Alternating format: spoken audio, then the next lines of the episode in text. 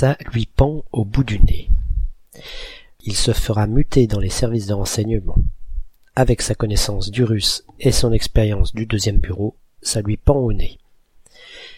C'est en remontant le temps que nous allons pouvoir comprendre ce sens étrange, à condition d'admettre, ce qui est fréquent, que la forme d'une expression peut évoluer au fil des siècles.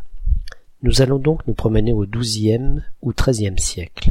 La date varie selon les sources, période où, avec un sens très proche, on trouve pendre devant le nez.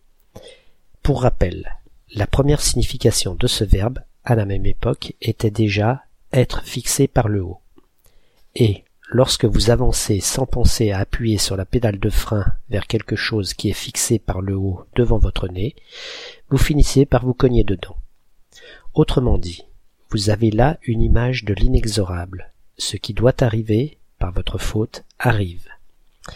Alors, lorsque ce quelque chose dans lequel vous allez probablement vous cogner n'est que devant votre nez et pas encore contre, c'est qu'il vous reste un espoir, même ténu, de l'éviter. C'est de là que vient le sens métaphorique d'un problème qui pourrait assez probablement vous arriver. La nuance, s'il continue à tout faire pour, s'applique à celui qu'on a prévenu des choses fâcheuses qu'il va devoir affronter s'il insiste dans ses actes.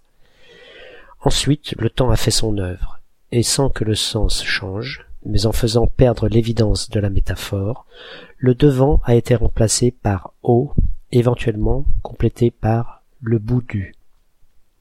On évoque aussi une expression du XIIIe siècle, autant lui en pend sur le nez, signifiant il risque de lui arriver la même chose.